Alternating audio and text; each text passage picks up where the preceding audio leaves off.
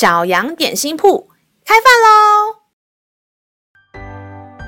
欢迎收听小羊点心铺。今天是星期四，我们今天要吃的是喜乐牛奶。神的话能使我们灵命长大，让我们一同来享用这段关于喜乐的经文吧。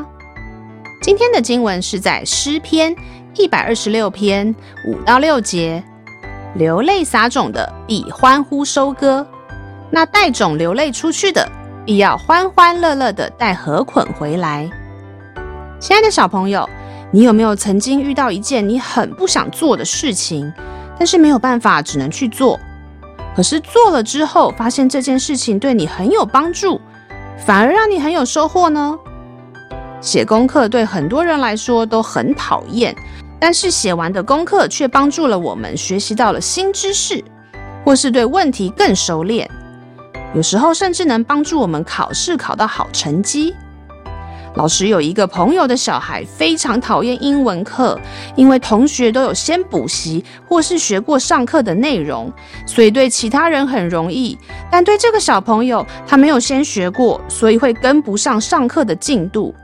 如果他的英文成绩不好，他就会被放到一个程度比较低的班级，那个班级老师很凶，让他很害怕。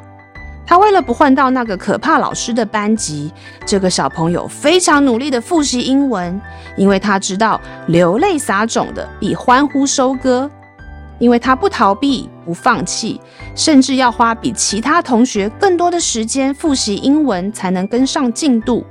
他到目前为止都没有被调到那个可怕老师的班级哦，而且他除了学到了英文，也学到了认真、努力、坚持的学习态度。这是其他同学没有付出过的经历。也许在英文能力上他没有其他同学厉害，但是在学习态度上他已经超前许多的人。许多时候学习的过程辛苦，但是我们的努力是不会白费的。这是天赋另类的祝福哦，让我们再一起来背诵这段经文吧。诗篇一百二十六篇五到六节：流泪撒种的必欢呼收割，那带种流泪出去的必要欢欢乐乐的带禾捆回来。